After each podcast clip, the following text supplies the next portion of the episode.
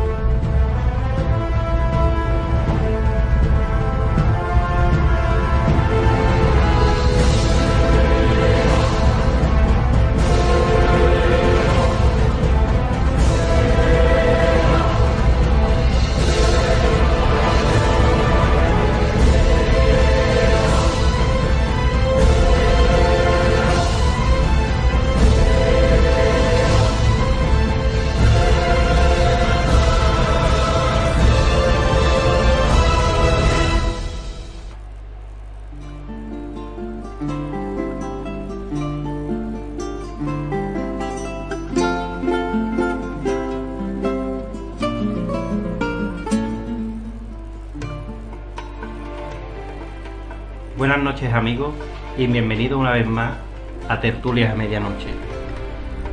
Hoy es un día especial, volvemos otra vez, no diremos a las ondas porque no transmitimos, pero volveremos otra vez a conexionar con ustedes.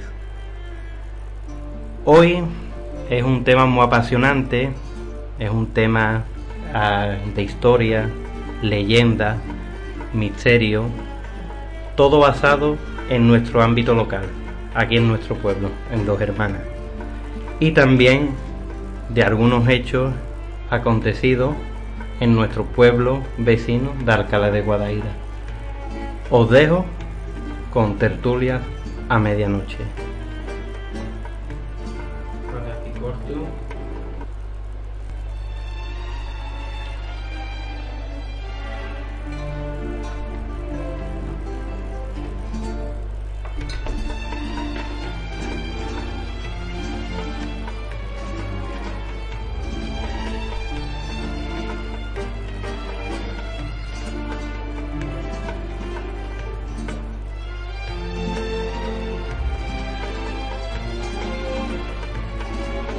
Una vez más, esta mesa queda constituida con grandes amigos del misterio y grandes tertulianos como son Bernardo, Buenas noches a todos. Antes quisiera disculparme con ustedes porque tengo la voz tomada en esto en este tiempo tan particular. Seguro que muchos de ustedes estaréis igual. Y si me notáis raro o esto no es demasiado, no es una psicofonía, soy yo. Lo debo reconocer. Bueno, buenas noches, Fran. Buenas noches amigos tertulianos, encantado de estar aquí un día más con todos vosotros. y, y os dejo aquí a mi derecha a nuestro amigo Adolfo, ¿Qué tal? Buenas noches. Encantado de estar otra vez con ustedes. que estará acompañándonos aquí hoy y más adelante traerá alguna que otra sesión para compartirla con todos ustedes. Poco a poco, poco a poco. Y segunda cita con nosotros, Adolfo, Cierta- Ciertamente. Y encantado de estar otra vez con ustedes, porque la verdad que es un momento muy especial para mí, porque tampoco to- no hay mucha gente que, que tenga esta inquietud como tenemos nosotros. Y, y nada, y esperando que nuevas historias vuestras y aprender cosas nuevas. Aprender sobre todo cosas nuevas con ustedes. Muchas gracias por asistir. Y nada, y por último me gustaría saludar a alguien que lleva estando en esta mesa desde que empezamos.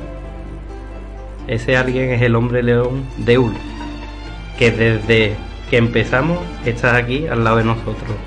Y es un tertuliano más. Y con nada, y nada, perdón.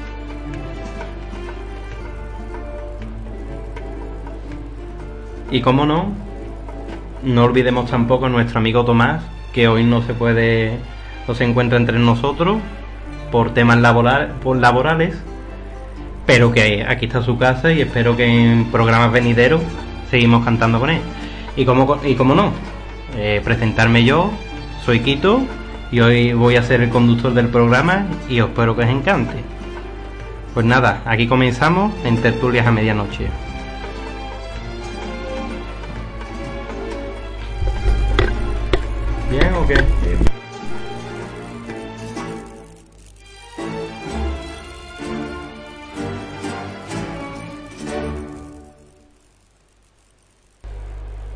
Hoy comenzamos con nuestro vecino y querido pueblo de Alcalá que todos conocemos Alcalá por sus molinos, por su castillo, su puente de Carlos III, o por el gran parque, ese pulmón que hay en Alcalá, que es el Parque Donomana. Pero, ¿eso es Alcalá? Yo te diría que no por una simple razón, porque hay, hay una Alcalá escondida en la sombra que nadie conoce.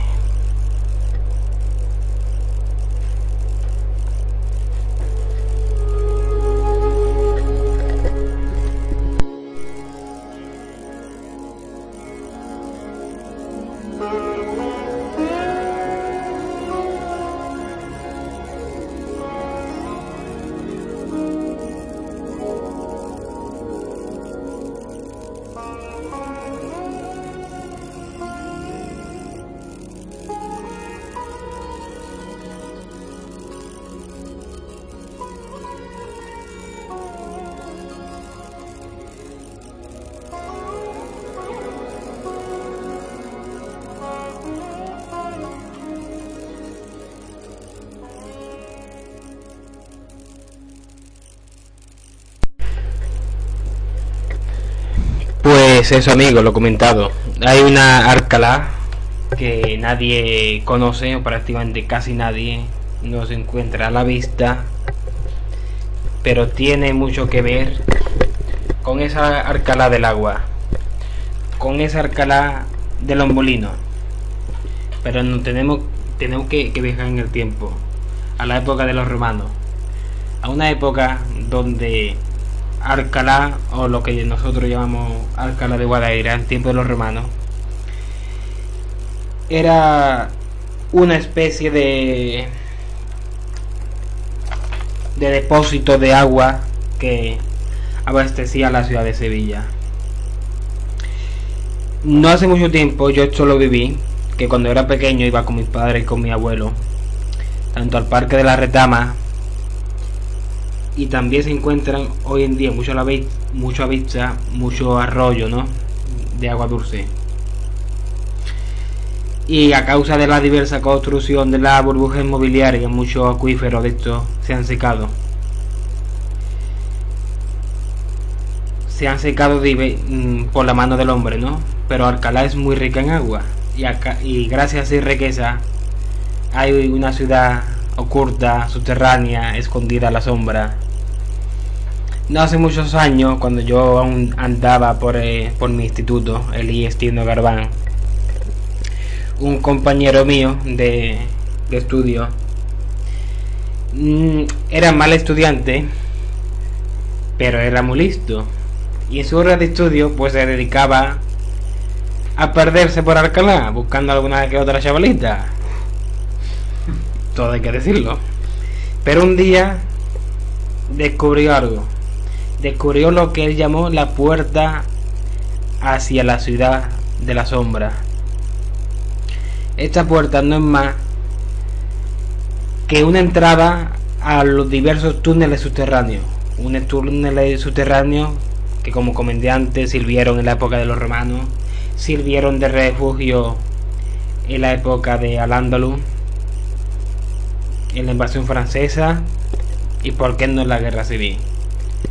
Según mi amigo y mi compañero de clase, la oscuridad era total. Algunas veces temieron por su propia vida, ¿no? Allí en ese mundo oscuro. Y fijaos si es tan grande y tan importante que abarca todo el casco antiguo, todo el exterior. Y él creó un mapa y entrando por la zona de la feria, que está mm, bastante lejos de lo que es el centro histórico, ¿no? Llegó hasta el propio Teatro Gutiérrez de Alba, un teatro que tiene una peculiaridad. Tiene dos pisos, por, por así llamarlo, ¿no? El piso superior es el propio teatro y lo que nadie sabe es que debajo hay un molino, un molino que en tiempo de antaño pues molía la harina para el pan, ¿no? Pues llegó hasta la propia puerta de, dicho molino que a muchos pues no extraña que ese molino siga existiendo. Pero claro, él, de, él de, perdón, me pero claro, él me describió que por aquel entonces había visto animales que se le escapaban a cualquier imaginario de fantasía. Unos patos extraños, ratas como gatos. Bueno, imaginario de un chaval que quiere presumir que ha entrado en, en otro mundo, ¿no? Pero cuando cogemos la información que encontramos en la biblioteca o en la biblioteca, encontramos de que no fue ni el primero ni el último que entró en ese mundo oscuro. En los tiempos del llamado hambre, o de la llamada hambre, alguien se adentró en, en esa galería subterránea, bien por temor por su vida, bien porque escondía algo, sabrá Dios que no.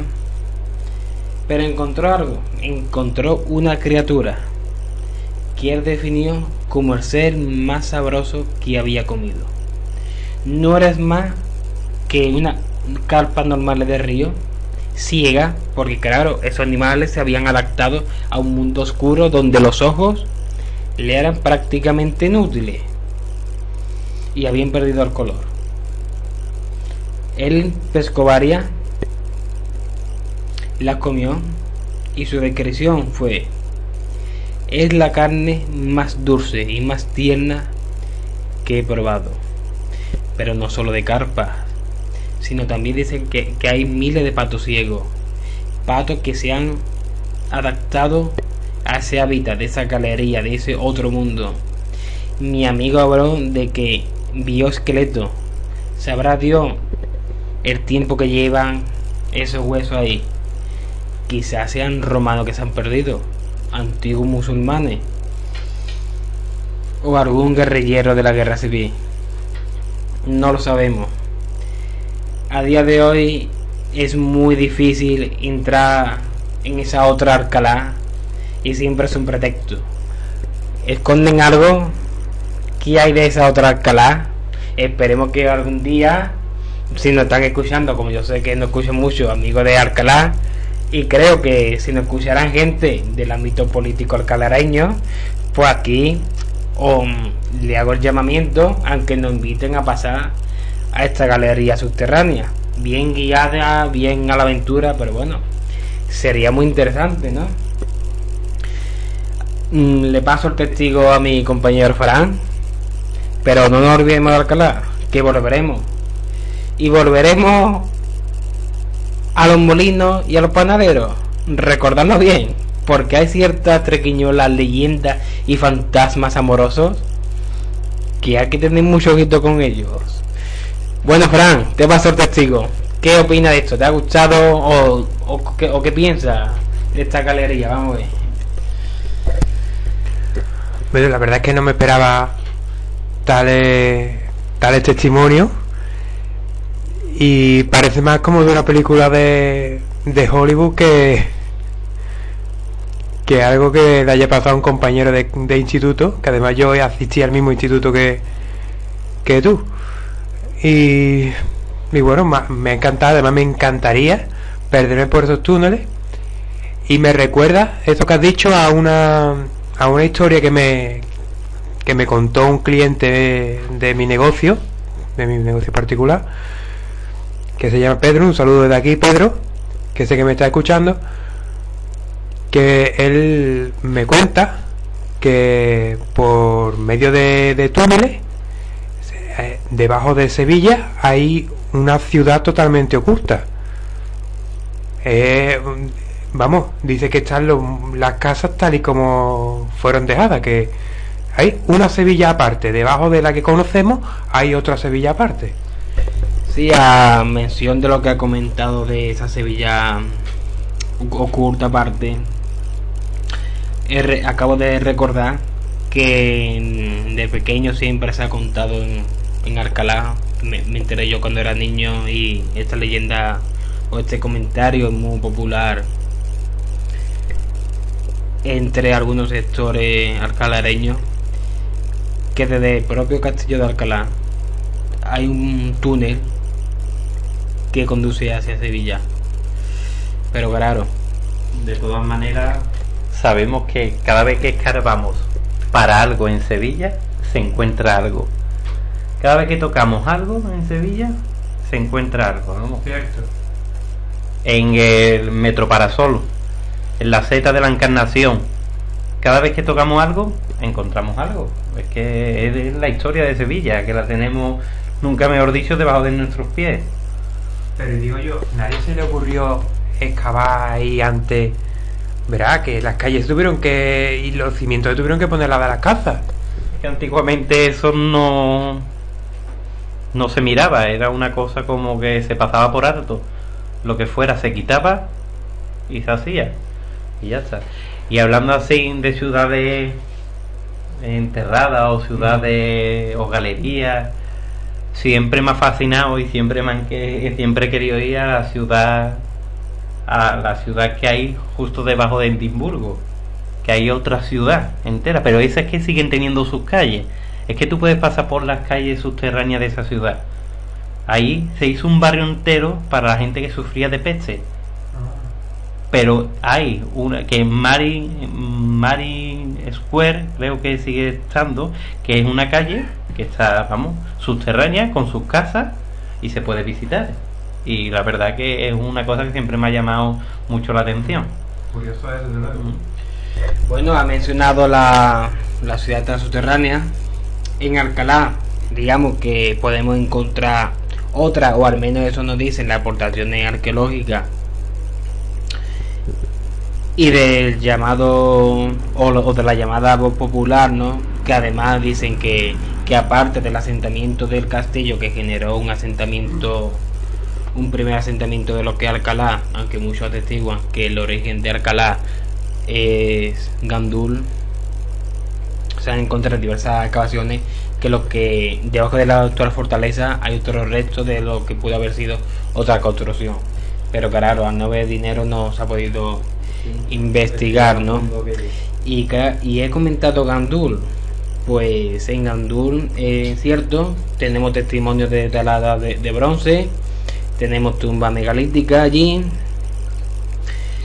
Para hoy en día esa zona es muy famosa en la prensa rosa porque allí donde se encuentran eh, la, una de las hijas o la viuda de España co- como así se llamó Isabel Pantoja se encuentra en la cárcel que está cercana a Gandul no Que- y por hacer un inciso, que es muy triste que Alcalá sea ahora mismo más conocida porque Isabel Pantoja esté en la cárcel que por todo lo que Alcalá puede dar A España. a, a lo que es nuestra sociedad. Es que la tenemos aquí al lado, yo hablando que soy nazareno, ¿vale?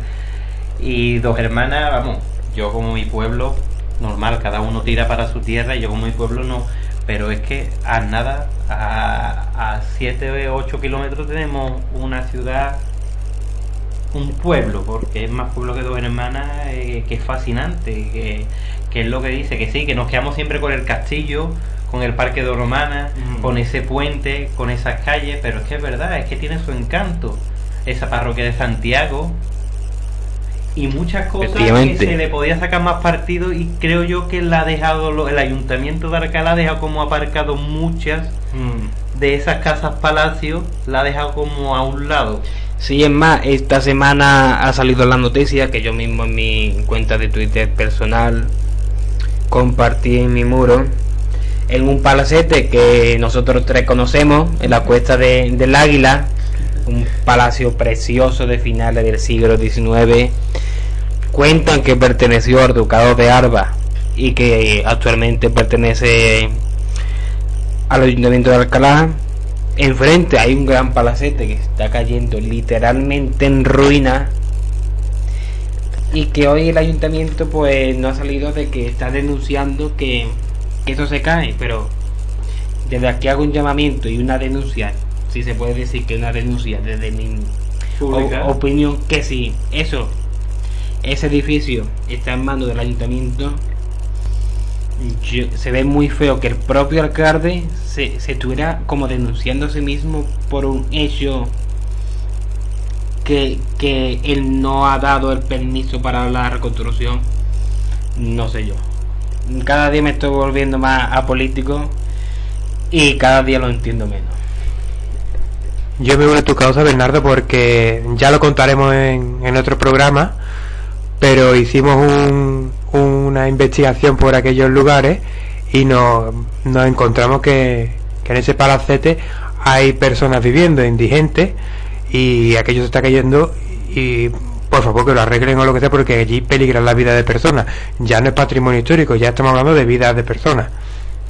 Pero hay que ver que cuando fuimos yo me quedé maravillado por lo que allí había y el abandono que sufría. no podemos permitir que esto Yo me uno a la causa de Bernardo que, que es un bien de la ciudad. Bien es un bien... Pero bueno, espero que nuestras palabras sirvan para algo. Bueno, sí, y retomando lo de Gandú y lo de Isabel Pantoja, que mi primo sabe muy bien, nosotros tuvimos prácticamente al lado de la cárcel una noche de, de verano, viendo la Perseida, que a pocos metros de nosotros estaban las tumbas megalíticas. Y claro, eso no se vende. Pero no quiero hacer más comentarios así. Eh, sí. Y volvamos a lo que es Gandú, ¿no? Hemos dicho que en Gandú encontramos testimonio arqueológico que posiblemente nos, hab- nos hablen de una ciudad romana inmensa, tan importante como es Itálica. Hoy en día encontramos pocos restos, pero po- po- dicen que posiblemente sea uno de los grandes asentamientos territoriales e- e importante de, de la propia provincia, pero al no haber capital no se pueden llevar a cabo excavaciones arqueológicas y sí resulta muy interesante y muy lógico porque vemos que Carmona también fue un gran centro, un centro romano importante, económico, social para la época. Y teniendo en Gandul otro gran asentamiento en la farda de los Arcores y desembocando en ese océano de tierra que como se conoce a la Vega una tierra rica en la agricultura pues lo veo ba- bastante lógico vamos pero no es difícil comprobarlo. Bueno pues dejamos Alcalá por ahora y volvamos a dos hermanas no Fran ¿qué nos traes? Bueno amigos tertulianos, pues como bien ha dicho mi amigo Bernardo, volvemos a, a Alcalá, de Alcalá, perdón, volvemos de Alcalá a dos hermanas y nos, nos centramos en lo que es llamado el- la alquería del Pilar. Pues os pongo brevemente en situación para que os situéis. La arquería del Pilar está situada en el parque de su mismo nombre, en el parque de la arquería, aquí en Dos Hermanas. Y bueno, deciros que data de mediados del siglo XIX, ¿vale? Fue construido por los poetas Lamarque de Novoa y Antonia Díaz, que son poetas notables. Y también tiene claras vinculaciones con la familia Ibarra. La familia Ibarra es una familia de mucho poderío aquí en, en Dos Hermanas y vamos, de hecho conoceréis los productos Ibarra alimenticios. Pues bien, mm, esto, mm, el cortijo de Ibarra, en los aledaños a, esta casa que os comento, que fo- conforman el parque junto con, con la huerta de San Luis. Pues bien, eh, ahora mismo esos terrenos son del ayuntamiento, no son de las familias. Y hoy en día, bueno, después pasó a hacer la jefatura de, de, de policía local y actualmente se ha convertido en la Casa de la Cultura, donde se realizan cursos. mm, De hecho, yo también estuve realizando algún curso allí. Pero este sitio también tiene su leyenda. Como esta noche bien nos trata el tema. Resulta que el... En, dicha situación nos encontramos con que varios alumnos de, de la llamada Universidad Popular, que es así llamada la Casa de la Cultura, nos relatan que han tenido encuentros un tanto especiales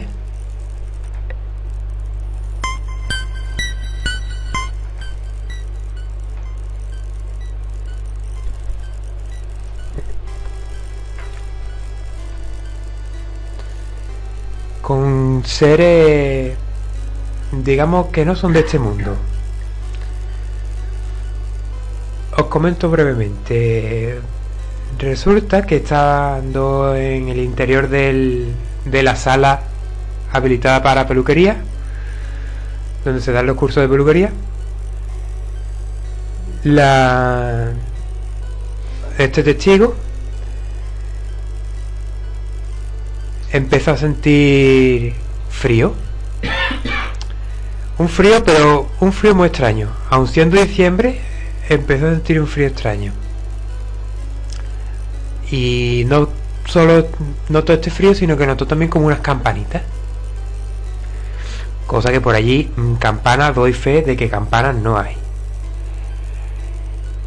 Y también notó como un repicar de cristales, algo, algo parecido, ¿sabéis? El sonido este que, os comento. Pues por lo visto aquello le resultó extraño, evidentemente, y, a lo y pensó que quizás sería la lámpara, que la entrada tendría alguna lagrimilla que se le habría caído y hizo ese ruido. Sale de la peluquería y al salir hay unas escaleras que conducen al piso superior, ¿vale? La peluquería está en la planta baja y conduce al piso superior que está en, la, en las secciones de inglés, estética y fotografía, si no me equivoco. Pues cuando ve cuál, no fue su sorpresa, cuando sale a ver la lámpara y detrás de ella en la escalera, en el, en el rellano, había parado una forma. Era como una figura. Era una figura camuflada en la sombra, ¿vale? Pero no estaba allí, no contento con, con quedarse quieto, empezó a descender esta figura. Eh, esta muchacha empezó a ver que llevaba sotana, que llevaba gafas y bajó sin mediar sin mediar palabra, ¿vale? Eh, Bajó con gesto además severo y sin inmutarse, como si esta esta persona no estuviera. Vamos, se quedó, imaginaos cómo se pudo quedar, se quedó petrificada cuando vio que el sacerdote fantasma va a la escalera. Por lo visto se quedó mirando uno de los ratos, un- uno de los cuadros del salón que hay allí. Se los quedó mirando. Y hay un cuadro de una famosa hacienda sevillana de los palacios, pa- ciudad vecina también. Y se quedó un rato mirándola, esa, esa imagen. Tras un rato se pierde, desaparece. Sin más. Y claro, y esta muchacha asegura de que allí no había nadie. De que allí no había un sacerdote no no casa porque aquello ya os comento allí no no tiene nada que ver con la con la iglesia. Pues bien, eh, no solo tenemos este testimonio, sino que también tenemos a testimonios de diferentes profesores, trabajadores de allí, que por motivos laborales no he podido hacerle la entrevista, pero que se han, se han ofrecido a, abrirnos las puertas de este, de este sitio y podemos entrevistarlo, podemos grabar y os traeremos el testimonio de primera mano. Pues bien, también hay distintos sucesos que todos todos coinciden en que ven a una niña pequeña. Una niña pequeña, imaginaos como las de las películas antiguas de Shirley Temple. Niña con ropa blanquísima y cabellos rubios con tirabuzones. Que se dedica a, juguetear y a corretear y a lo típico de los niños. Pero claro que allí sigue diciendo que allí no, eh, no hay nadie. Solamente ven unas manitas que se plasman. Se ve, ven a la niña como corre cómo corre por el pasillo sin que en el pasillo haya niños, porque ya os digo, aquello es de adultos, allí no hay niños. Y los, los objetos se mueven, hay fenómenos poltergeist varios, ¿vale? Yo puedo decir personalmente que como estudia, ex estudiante de, de allí, yo no he visto nunca que pasara nada raro. Sí que me han llegado rumores, sí que mi pareja que es muy sensitiva no quiere entrar en ciertas habitaciones o en ciertos sitios de la de la estancia puesto que ella también estudiaba allí y hasta aquí puedo deciros también comentaros que para esclarecer esto que por lo visto eh, al, lado de, esta casa hay una capilla ya desacralizada que puede ser que la niña esté enterrada en, en esa capilla y también hay rumores de que el sacerdote no se dedicara a asuntos propios del sacerdocio. De todas maneras, eh, por lo que yo he podido ver o investigar, el sacerdote la descripción que da de este sacerdote era un sacerdote que estaba muy ligada en su época con la familia Ibarra. Era un amigo de la familia, el encuestador, estaba muy unido, que se dedicaba a otros menesteres, supuestamente sí, se dedicaba a otros menesteres, pero coinciden que la descripción de las personas que ha visto a, este, a esta aparición, a esta figura, concuerda con la imagen del sacerdote amigo de la familia de la familia Ibarra.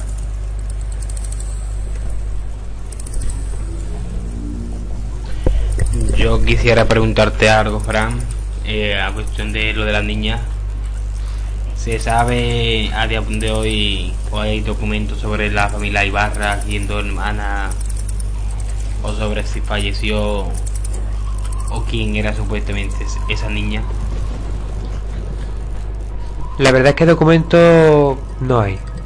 No hay documentos, es una niña simplemente. Por eso digo que se cree que puede ser que esté enterrada allí en la capilla que ya está desacralizada. No sé si fuera de la familia Ibarra, si sería cualquier niña que pasó allí, cualquier mal.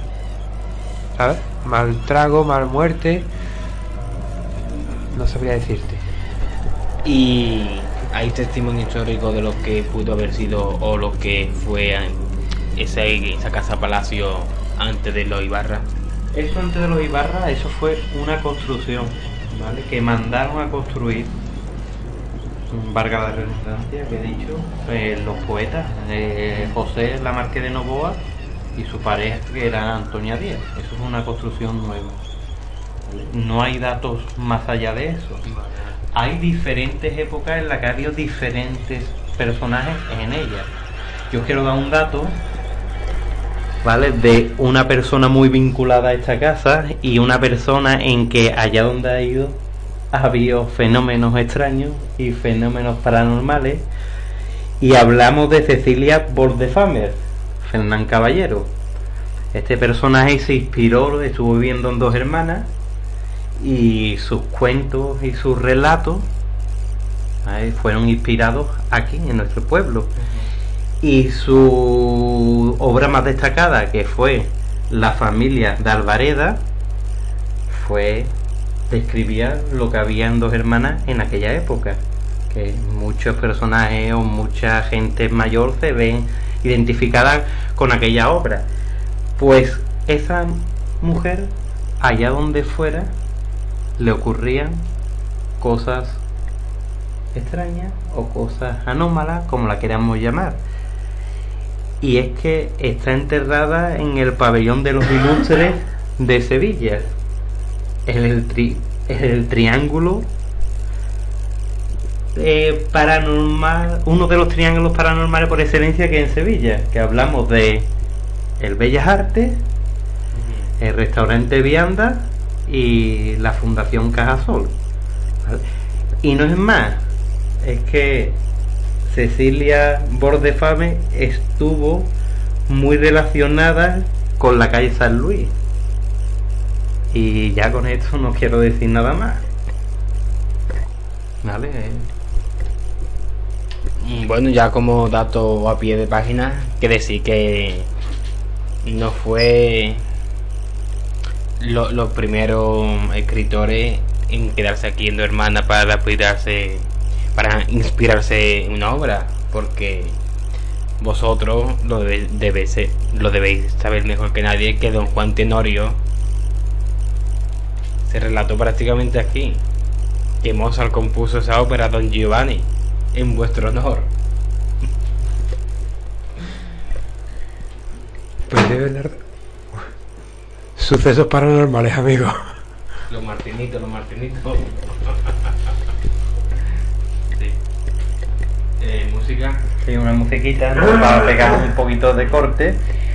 Y ahora empiezo la que tú quieras, vamos, tú sabes, sin relacionado. Y yo, Adolfo, y no nos estás echando cuenta, ¿no? Bueno, Bernardo, ese, ¿Qué está con tu prima a tope, no? ¿O con quién ahora? ¿Con quién? ¿Con quién? A ver, déjame con quién está hablando. Un 2% de batería. Cuando la música Bueno, no. Bueno, eso no, no te preocupes. Estoy buscando así música de. Junta con, con lo que puse los efectos de, de sonido de. Para animativo. Mira, ya me artico aquí. Y no te preocupes por, por eso. Además, eso es una anécdota. No, no, pero si no, te. Suda. Eso no hay menos que. Te pongo. ¿Eh? Yo tengo No, no. Bueno, volviste a la tertulia por lo menos ahora, ¿no? Te pongo esta. No para de mandar el mensaje. Vale. Pero empieza con ella y me la disminuye y empiezo yo. Sí. Pero te momentito. Vamos a poner que esto es 43. Ya vamos por el minuto 43. Dos puntos. Bueno, Sí, pues se me está haciendo súper rápido. ¿eh? Y a mí también. 44. cero- También estamos tardando menos que otros días.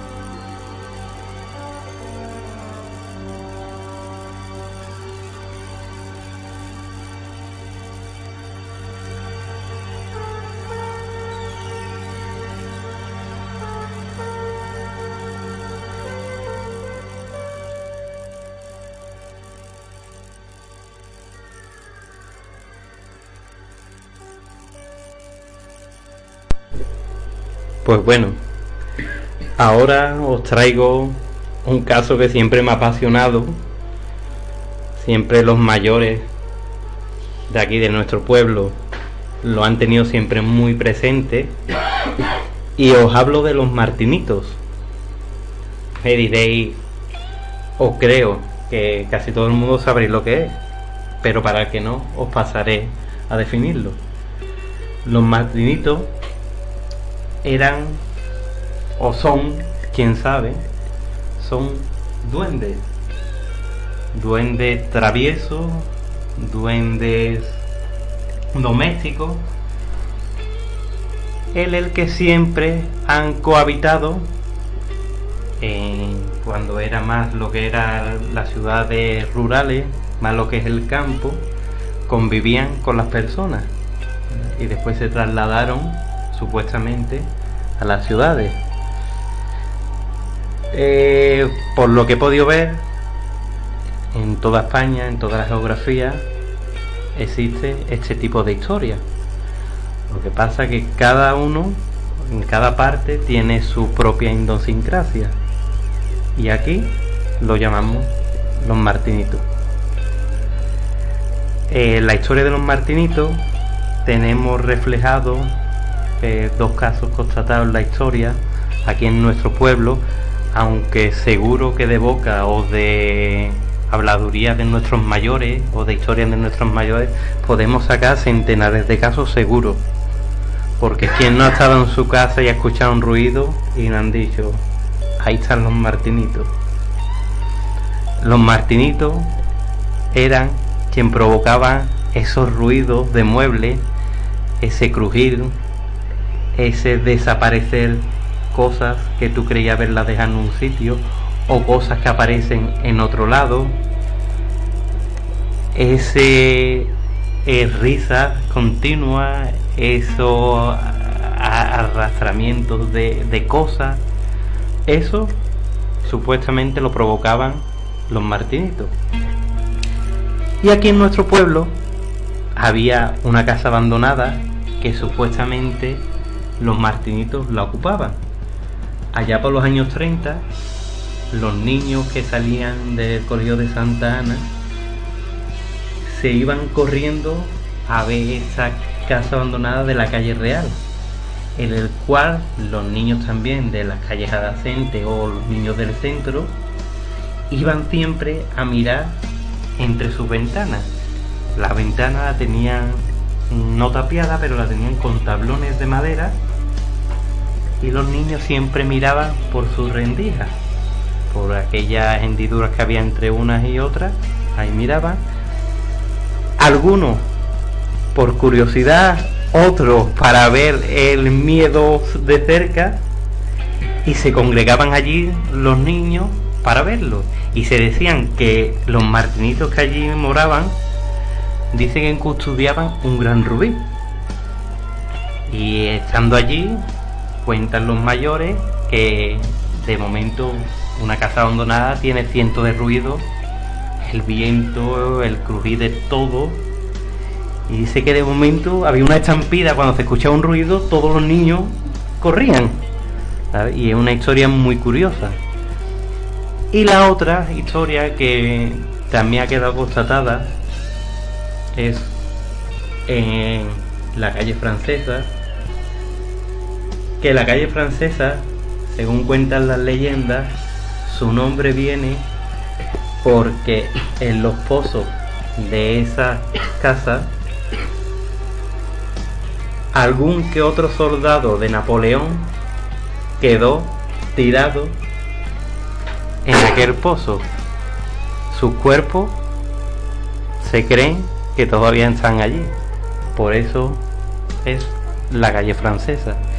Y había una casa en la que los martinitos, según cuentan los dueños de esa casa, no los dejaban vivir. A todas horas le escondían todo, a, eh, cosas que aparecían, cosas que desaparecían, no los dejaban dormir, siempre riéndose, eh, chillando, eh, tirada de ropa, le escondían la ropa. Entonces, esta familia dijo que ya no aguantaba más, que ya no, que no podían seguir allí viviendo en su casa de la calle, de la calle francesa. Y cuentan que estos duendecillos, eh, cuando, cuando esta familia montó todo su, Su enseres. sus enseres, lo montó en el carro, dice que se oyó una voz en que dice, nos vamos a nuestra nueva casa. Estos duendecillos siguieron ligados a esa familia, no por irse de esa casa, lo dejaron allí. Y otra historia cuenta que una casa encantada, que en la cual yo sí he entrado, que era en la esquina de la calle Reposo, se decía que también había martinitos. Se decía que había pequeños duendecillos, aunque cuando yo ya eh, fui a esa casa, se hablaba más de una mujer. Una mujer de tez muy blanca y de cabellos negros. Aunque sinceramente nunca vi nada. Y aquella casa, cuando estaba abandonada, daba absolutamente miedo.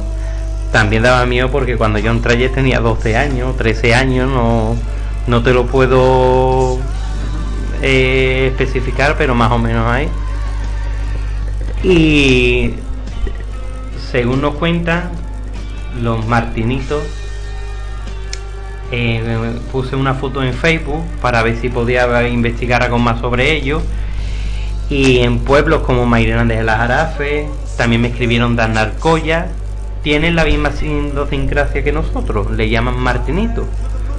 Otros creen que el nombre de los martinitos se debe a que estos duendecillos habitaron la casa de un tal Martín y de aquí la, la, deriva- la derivación del nombre de los martinitos. Pero no dejo de reconocer que es un tema que siempre me ha gustado porque siempre a día de hoy sigo diciendo cuando ocurre algo digo los martinitos están ahí y creo que eso pasará cuando mis hijos los tengan seguirá pasando esta tradición que espero que nunca se pierda porque lo considero mm, casi autóctono casi de nosotros de nuestro pueblo. Y nada y eh, hasta aquí os traigo mi mi sesión eh, Bernardo quiere decirnos algo Sí, que yo prácticamente vivo allá al lado, vengo muy a menudo aquí a Dormana por temas familiares y demás. Y creo recordar que la palabra martinito y lo que es el martinito en sí, pues lo escuché semana antes cuando estábamos preparando la temática de esta edición de Tertulia Medianoche, ¿no? Sé, me resultó muy, muy curioso en, ma- en mi imaginario el martinito yo creo que, que diferente porque me lo tomo como el mismo nombre me hace deducir que no es un duende de estos feos de oreja picuda sino algo chiquitito gracioso no y, es verdad lo, que tú has dicho de que quizá tu hijo hereden esa tradición popular nazarena no y desde que yo lo escuché, investigué algo y leí ciertas cosas, yo pues a algunos niños pues les doy clases particulares. Y cuando no saben algo o se les pierde un poli, le digo, esos son los martinitos. Y me dicen, ¿y los martinitos qué son? Y le digo, pues los martinitos, martinitos. Y ya entre ellos, pues cuando uno le quita un lápiz a otro, una goma, pues me dice, pues yo le digo de que son los martinitos, y no sé, y, y en parte me hace ilusión de que no se ha perdido esta tradición oral local de esta historia que nos contaban nuestros abuelos, ¿no? Y que de alguna forma va a ir generando, va sobreviviendo de este modo esa tradición que quién sabe, a lo mejor en esta, en este habi- habitáculo donde estamos, cerca de el torreón de Santa María Magdalena, haya, No di- haya diversos martinitos por aquí con Dios la, la estantería. ¿Quién No, no sabe? sabemos. Bueno, yo a raíz de lo que tú has dicho, yo debo decir que mi abuelo, mm, con quien tengo una relación muy estrecha, sé que no escucha, pero un saludo abuelo, el siempre de vamos desde que tengo uso de razón me lleva de cada vez que me, me quedaba a dormir en su casa y, y crujía algún mueble decía ya tengo los martinitos pero no como algo terrorífico ¿sabes? por eso a lo mejor esa idea tuya del martinito no te viene como un duende de orejas picudas como en la generación nuestra que están tan terrorífica, digamos, ¿no? Tan dada al cine de... Antes todo era más ima- en el imaginario, si nos ponemos en la piel de nuestros abuelos, todo era más inocente, más... Es que partimos que el martinito o la denominación que tienen o la imagen que tienen nuestros mayores de ellos no es era travieso, no malo. Era la palabra. Nunca eran malos, nunca hacían un daño. Lo que sí hacían un sin vivir a la familia que lo tuviera. Como un niño malo. ¿sabes? Pero no ha sido una imagen terrorífica, ni diabólica, ni nada. Eran. Habría quien a lo mejor crujía los muebles solo, o como esta familia de la calle francesa que se tuvo que ir porque no soportaba más la, el, diario, la- el constante o el diario de broma de estos duendecillos. Para que nos entendamos, no eran espíritus oscuros, sino espíritus buenos. Vamos a Por dejarlo de- ahí. Por decirlo de algún modo. Espíritu chocarrero, como Adolfo, ¿tú alguna vez has escuchado lo de los martinitos? Sí, sí, sí, vamos, yo recuerdo igual que ustedes, cuando desde pequeño nosotros vivíamos detrás de la iglesia y, y yo recuerdo a mi abuela contarnos historias de que contarnos historias y hablando de los martinitos. Lo que pasa es que yo era muy pequeño y todavía no, me- no me acuerdo muy bien, pero recuerdo que eran historias mm, simpáticas, eran historias como para aprender algo, eran moralizantes, pero para nada eran historias de van a venir y te van te van a hacer te van a hacer un daño, te van a llevar, vas a tener miedo cuando los veas. Simplemente lo veíamos como algo simpático, algo gracioso. Y, y lo recuerdo perfectamente. Y me ha hecho mucha gracia que, este- que hoy sacáis este tema, porque yo esto nunca lo había hablado con ustedes. Y yo no creía que ustedes sabieran. Yo para mí que era una palabra de mi, que mi abuela lo utilizaba ya, ella eh, única, ¿no? Y me me ha parecido muy curioso que también haya otros pueblos que también utilicen el mismo, el mismo nombre para, para este tipo de, de pequeños duendes simpáticos. Y otra cosa que me resulta mm, curiosa, Adolfo, no es solo que otros pueblos utilicen el mismo nombre, pero si habéis dado cuenta en una historia de la que ha contado Quito, mm, estos martinitos custodiaban un rubí gigante, ¿no resulta mm, hermanada con las leyendas irlandesas de los leprechaun que custodian su olla de oro? Es lo que he comentado antes, eh, eh, a lo largo de la geografía nacional o hablamos ya internacional, eh, es lo mismo, es con su propia idiosincrasia, con su propio sello, pero hablamos de que casi siempre es lo mismo, que sí, que hablamos que no son seres malos, son seres traviesos. También lo de que en otros pueblos también podemos partir de que esto viene de un común, a lo mejor son familias que fueron emigraron o fueron a Analcázar, como me comentaron, o a Mairena, O viceversa. o viceversa. Pero yo creo que salió de aquí. Nuestro amigo Bernardo está poniendo los martinitos ya en Alcalá, ¿verdad? Ya está. Lo va, lo va a imponer, lo va a imponer. ¿verdad? Y la verdad que estoy Ya contento. tiene su primera colonia, por lo menos en el campo de la Beata. Tiene la, la primera colonia martirita. en el canal. La verdad que estoy contento porque es un tema que siempre me ha gustado, los martinitos, que parece que es como el nombre un poco Más por la añoranza de cuando uno era pequeño.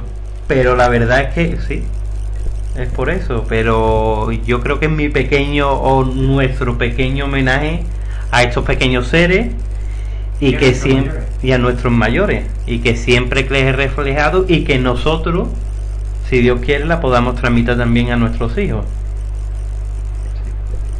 Dime, Fran. Una una cosa de la que has dicho antes cuando estabas exponiendo tu, tu tema, esta mujer de la calle Reposo tiene algo que ver con la porque yo lo digo por la eh, por la edad por la que le has dicho que en- cuando entraste, que era con 12, 13 años, que es cuando yo me acuerdo que en esa época eh, porque somos somos coetáneos, tenemos la misma edad. En esa época también ah, había en mi, por ejemplo, en mi clase, es cuando se empezó a Lo de Begoña. Begoña. Eso tiene algo que ver porque la descripción es igual. No sé si es que será, tú sabes. Eh, Pero Begoña en caso mucho más antiguo.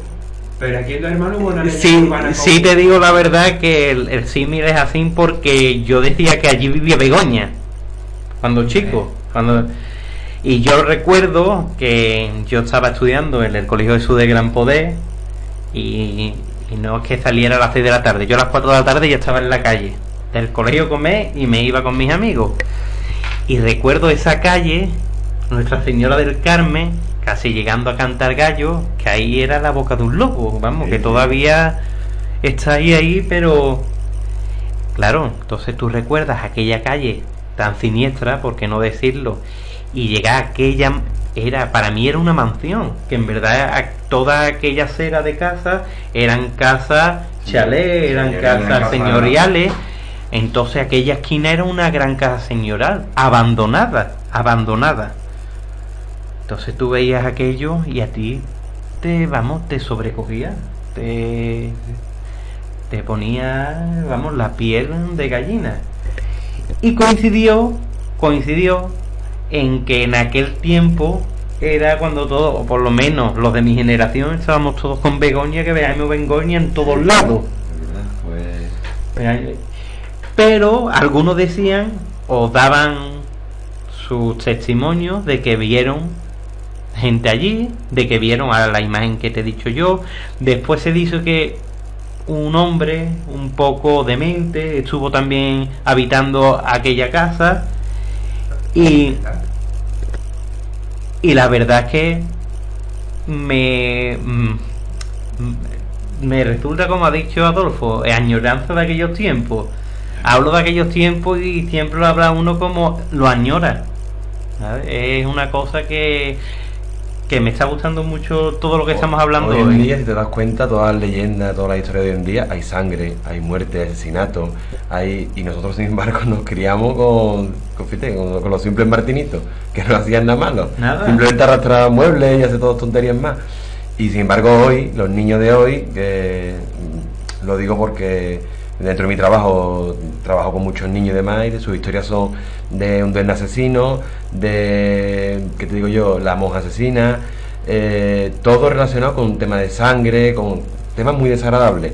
Y te das cuenta que nosotros no nos criamos con ese tipo de, de anécdotas, al contrario, eran anécdotas más bien ñoñas. Sí, sí. Nos asustábamos con nada. con nada. yo, no, no, no, yo, eh. yo creo que me también asustaba con nada. me meto en ese saco de que nos asustábamos con nada, pero no teníamos ese sí, eh, no me he equivocado de palabra, esa constante que hay ahora con la sangre, los asesinos, eh, todo es demasiado sombrío, todo muy oscuro, todo muy rojo, y antes con cualquier cosa nos asustábamos. Bueno, sí, es lo que estoy contando de la infancia, de esta historia dulce que transmitían una enseñanza, ¿no? Ahora mismo me acabo de acordar que mi abuela materna, siempre en invierno, cuando era chico, pues nos hablaba de que no nos aleja, que cuando caía el sol, pues no nos de- debíamos alejar de, de, de la casa, ¿no? ¿Por qué? Pues por el simple motivo, porque me rodeaba lo que ella llamaba la mano negra, que era un ser harto envuelto en una túnica, en una túnica negra y que solo se, se le veían una mano negra con, con una grande uña, ¿no? Y claro, tú, tú, tú te pones a pensarlo después y tiene su lógica. En invierno oscurece antes y los niños tienen que estar en su casa. Es como decir, ten cuenta que en invierno está te aquí, le decía yo abuela, y porque en verano pues no aparece la, la mano negra solo en invierno, y ella me decía, porque le gusta mucho el frío y, odia el calor. Eh, ahora que acaba de decir eso, he vuelto a mi infancia, porque la abuela de Bernardo era mi abuela también, que en paz descanse, y es verdad, es que no decía, cuidado con la mano negra, siempre tenía la mano negra, yo creo que sería para mantenerlo siempre en, casa y nunca, porque nosotros eh, en nuestra finca eh, había varias viviendas más, pero de una vivienda a otro para un pequeño niño como nosotros era un mundo y hacia el otro lado. y quiera que no los peligros que hay en el campo, las fosas comunes que eh, la, Sí. el, eh, fosas comunes, no me he equivocado, el foso, el foso, el foso el negro, eh, la fosa negra, vamos, donde iban todos los residuos. eh, los pozos, las albercas, nosotros teníamos allí, entonces ella siempre quería como mantenernos um, protegidos y es verdad que es que no me acordaba hasta que mi primo lo ha dicho, que ella nos decía cuidado con la mano negra, que está al acecho de los niños, Sí. que no, no se dice de noche que, que es cuando viene. Y es verdad que siempre que siempre estaba con eso. Y, y es verdad que se nos cogió. Yo también un homenaje a mi abuela porque ella era muy de costumbre y muy de dicho y muy de canciones populares, siempre nos tenía y es verdad, en la mano negra, que quiera que no eso puede ser un caso para Y hay una anécdota muy, muy curiosa, ¿no? De que lo, lo recuerdo prácticamente bien. Era una tarde, estaba me- merendando en la casa de, de la abuela y, y estaba puesto que estaba puesto Canal Sur y había un documental de, ¿no? Y el documental pues trataba sobre la lo yo no sabía lo que era por aquel entonces la banda terrorista de la mano negra. Y claro cuando el locutor se puede decir que aquella casa pues pertenecían a la mano negra y que allí se escondían yo lo que identifiqué rápidamente era que, que estos seres pues que se movían bien por allí. Y yo creo que ese día pasé auténtico miedo porque dos días antes le, le decía a mi abuela mamá abuela eso no existe y claro ese televisor Cuando que, dijo que cuando dijo que allí se hospedaba los miembros de abuela, los miembros de, de la mano negra pues claro a mí se me destrozó ese mundo de, de que yo tenía no y es como decimos ahora hoy todos los niños se creen todo lo que dice internet pero en aquella época lo más parecido a lo que nosotros conocemos internet era el televisor que lo que decía el televisor prácticamente iba a misa Y además dice, Además hay varios, varios miembros, no solo uno.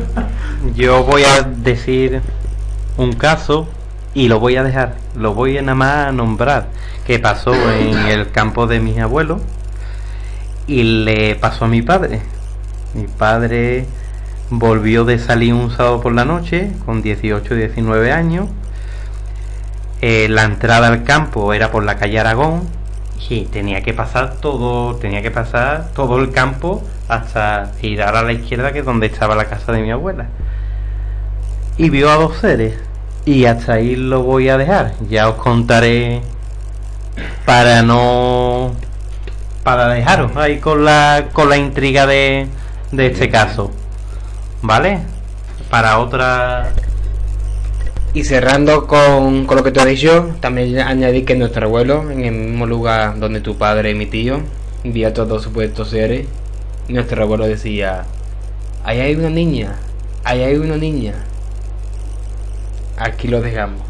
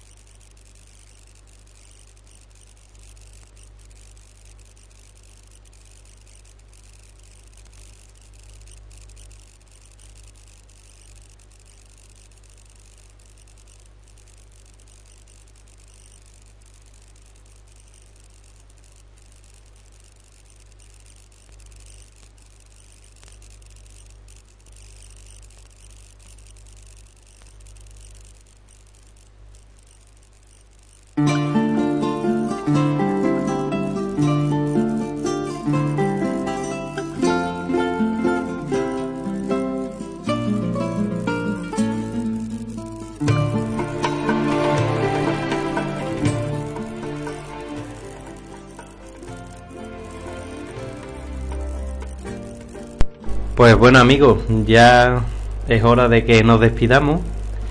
Espero que este tema os haya encantado tanto como a todos nosotros, que os haya transportado a esa niñez, que añoréis vuestra niñez como nosotros, no, a tiempos mejores, a tiempos en el que tu preocupación solo es jugar, familia, amigos y nada, eh, aquí mi pequeño homenaje a estos seres que son los martiritos, como ya dije.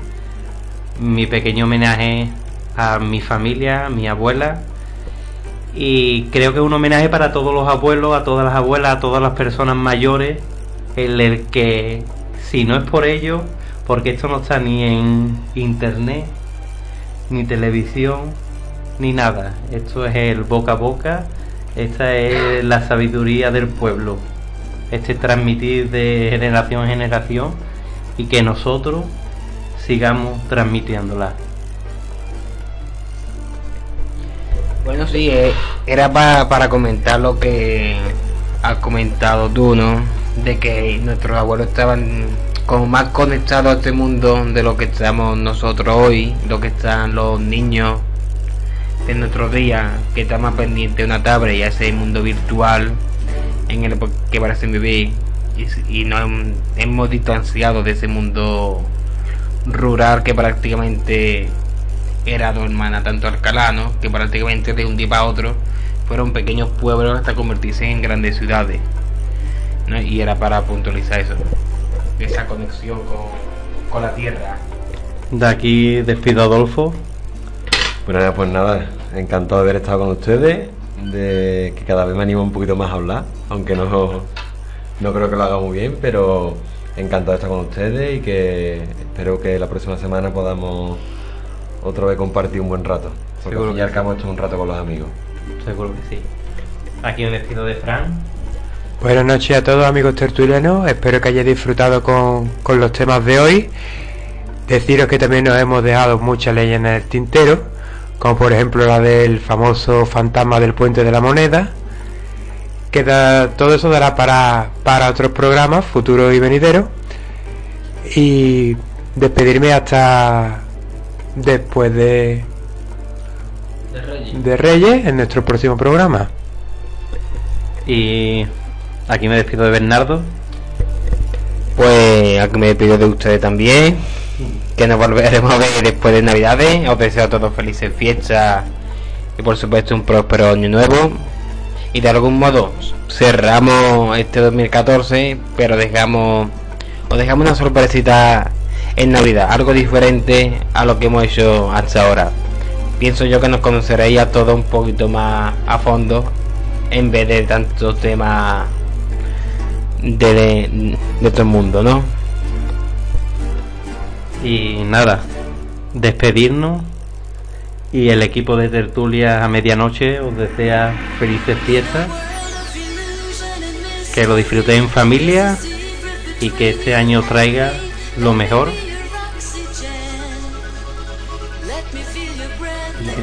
Y todo vuestro deseo y más misterio para nosotros. Y para nosotros más, misterio. Felices fiestas, amigos. Y el día 23 de diciembre os dejaremos esta sorpresita en el canal. Solo digo eso. Felices fiestas, feliz Navidad.